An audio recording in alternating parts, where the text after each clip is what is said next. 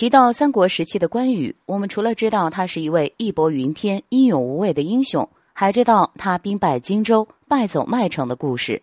关羽赤胆忠心，是出了名的，一直对刘备忠心耿耿。曹操百般拉拢他，他都没有背叛刘备。历史上称其为武圣，可以说其武艺高超，其温酒斩华雄、斩颜良，都处处体现其英勇无敌。但其骄傲自大成为了他失败的重要原因。关羽一生中有两次被俘的经历，但其两个结果却大相径庭。第一次是在徐州之战中，刘备失踪，关羽被曹操所擒拿。曹操是一个爱才之人，曹操十分喜爱关羽，在曹操手下的几年，有什么好吃的都给关羽送去，明天穿什么衣服也把衣服赐予关羽，而关羽也自知无以家暴曹操。在曹操遇到困难时，他帮着曹操杀颜良和文丑。那关羽是真的投降曹操了吗？其实不是。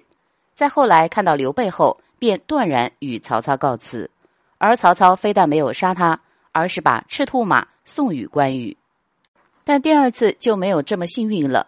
孙权对自己的手下战将提出要求：与至即斩，即只要围住关羽，不管是非，不用上报，直接杀死。那为什么孙权对关羽有这样大的仇恨呢？首先，关羽的英勇让孙权多少有点忌惮。关羽的战役在当时人人皆知，过五关斩六将，只有将关羽处死，自己才可以放松。其次，孙权在看到关羽成为荆州守将后，想给关羽下套，设计了政治联姻，想将自己的女儿嫁给关羽的儿子。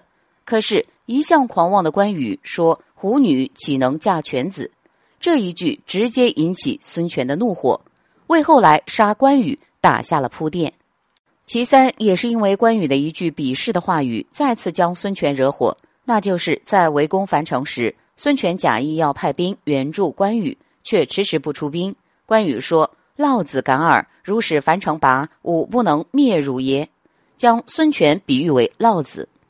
正是因为这些过激的语言，让孙权失去了理智。虽然孙权知道关羽对刘备的重要性，如果将其处死，势必会引起刘备的愤怒，也同时会打破孙刘联盟。